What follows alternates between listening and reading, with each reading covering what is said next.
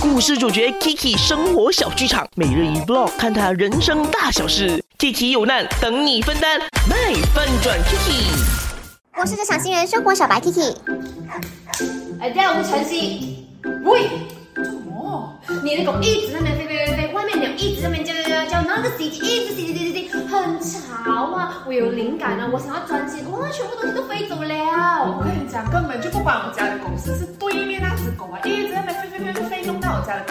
哇，你真的是能赖就赖了哦。喂，Kiki，我戴耳塞都没有办法嘞。嗯，这个我如果你平时啊愿意给它多一点温暖，让它感受到家的感觉，它就不会飞了的。很忙的啊，没有时间给它爱呀，不然你搬走了好不好？不如你搬走了好不好？我先住进来的，我先住进来的。两位你们想不想听我？呃，你可以跟好，你们继续吵吧。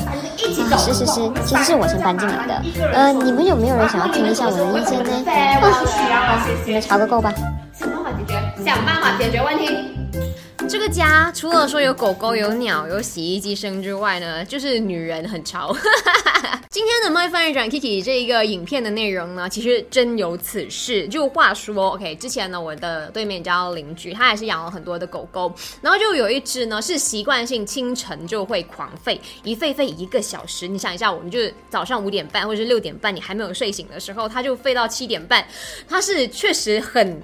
会让人很 big take 的那一种。然后我有一次呢，我就嗯鼓起勇气去按门铃跟邻居好好的沟通啦。结果我就被他反怼，他就说是我家的狗看到你家的南诺卡所以它才会吠，所以你要检讨你家的狗狗。然后我说啊，早上的时候我狗狗都还没有出来，它还是待在屋子里面的。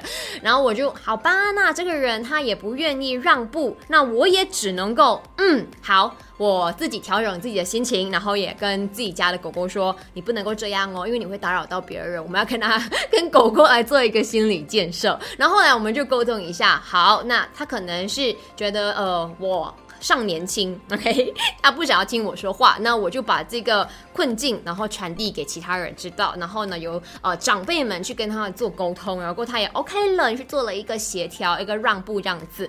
所以我真的觉得凡事都能够让步的，OK，尤其是说嘎雷伦现在是不是大家也希望和睦共处嘛，对不对？